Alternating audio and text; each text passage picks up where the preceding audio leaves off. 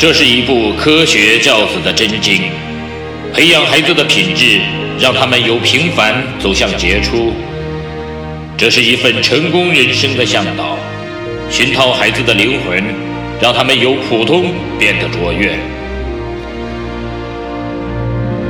即日起，小明说道与您一起走进犹太人的家庭教育，透过百余个经典的犹太故事，品读到蕴含着无穷哲理与智慧的教育箴言与心得，从而帮助孩子创造属于自己的美好人生。嗨，大家好，我是小明说到的小明。这次我们要说到的话题是“百善孝为先”。犹太人的格言是这样说的：“不尊重老人的年轻人，必定没有幸福的晚年。”中国有句古话：“老吾老以及人之老，幼吾幼以及人之幼。”可见“百善孝为先”的传统是根深蒂固的，孝是人类本性的体现。只有有孝敬父母的美德，才能有更大的心胸去善待世界乃至一切无量无尽的众生。从前有一个犹太人家庭，爷爷已经很老了，迈不动双腿，眼睛花了，耳朵背了，牙齿也都掉光了。吃饭的时候，因为手脚不听使唤，饭菜常常从他的嘴里掉出来。儿子和儿媳妇因此。便不再让他上桌子，只让他在火炉边吃饭。有一次，他们端了一碗饭给老人吃，老人想把碗挪近一点，可是碗掉在地上摔碎了。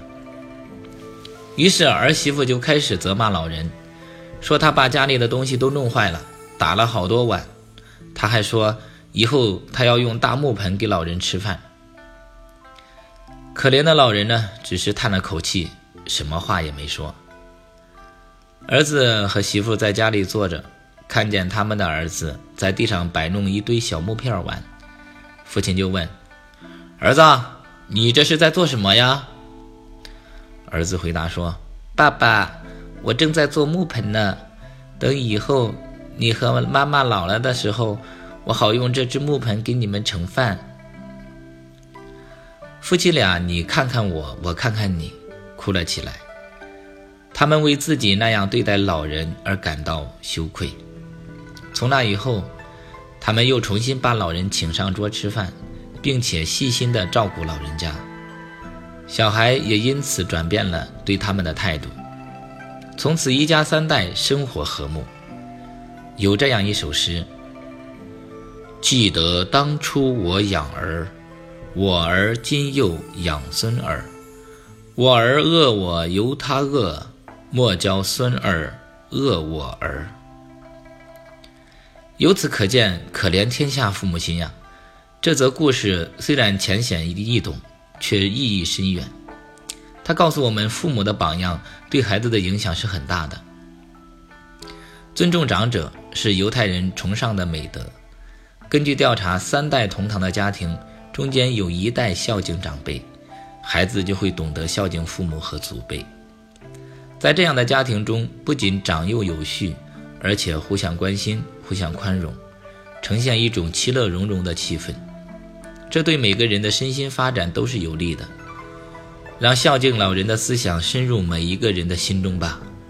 百善孝为先，孝敬父母是对每个人最基本的道德要求。